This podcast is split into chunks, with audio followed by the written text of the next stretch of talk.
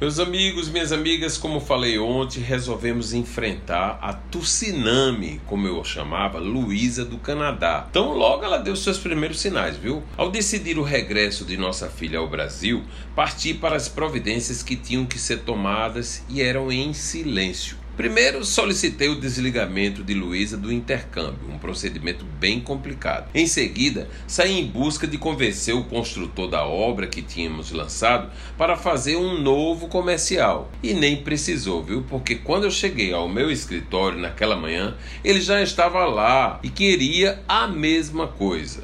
Gerardo, estou disposto a trazer Luísa e mandarei de volta quando ela quiser para gravar um novo comercial. Combinei com ele que Luísa só faria o tal comercial se quisesse, não é? Era uma menina de 17 anos e não poderia impor nada diante do que já estava acontecendo. José Williams concordou. E aí eu dei o start no que era um projeto conversando com Luísa. Lu, estão querendo que você faça um comercial para TV. Eu?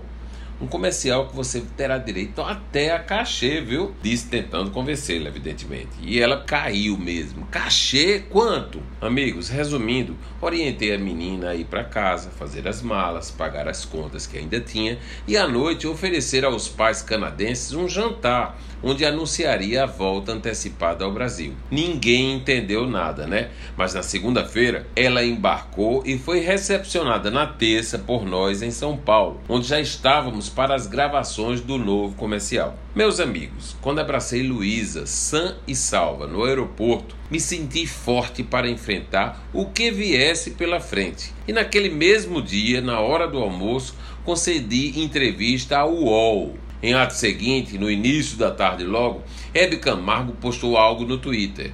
William Bonner, Ronaldo Fenômeno, Preta Gil também. Adriane Galisteu, no programa que pilotava na Band, dizia o tempo inteiro: Você sabe o que é o meme menos Luísa que está no Canadá?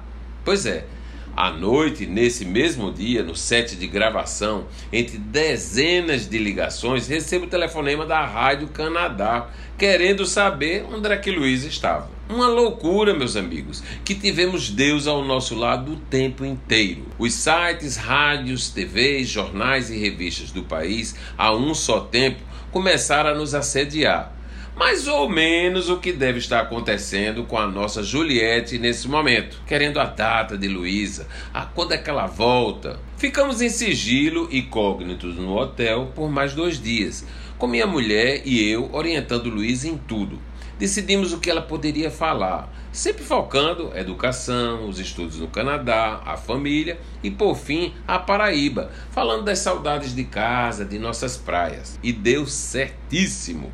Tão certo que na quinta-feira dessa mesma semana, depois de conceder entrevista ao Bom Dia Brasil, a caminho da África, a famosa agência de Nizanguanais, fui abordado por uma produtora do jornal Hoje. É, amanhã eu vou contar, viu? Vou contar em detalhes como foi esse dia. Eu sou Gerardo Rabelo e todos os dias estarei aqui na Band News FM Manaíra contando histórias inéditas para você.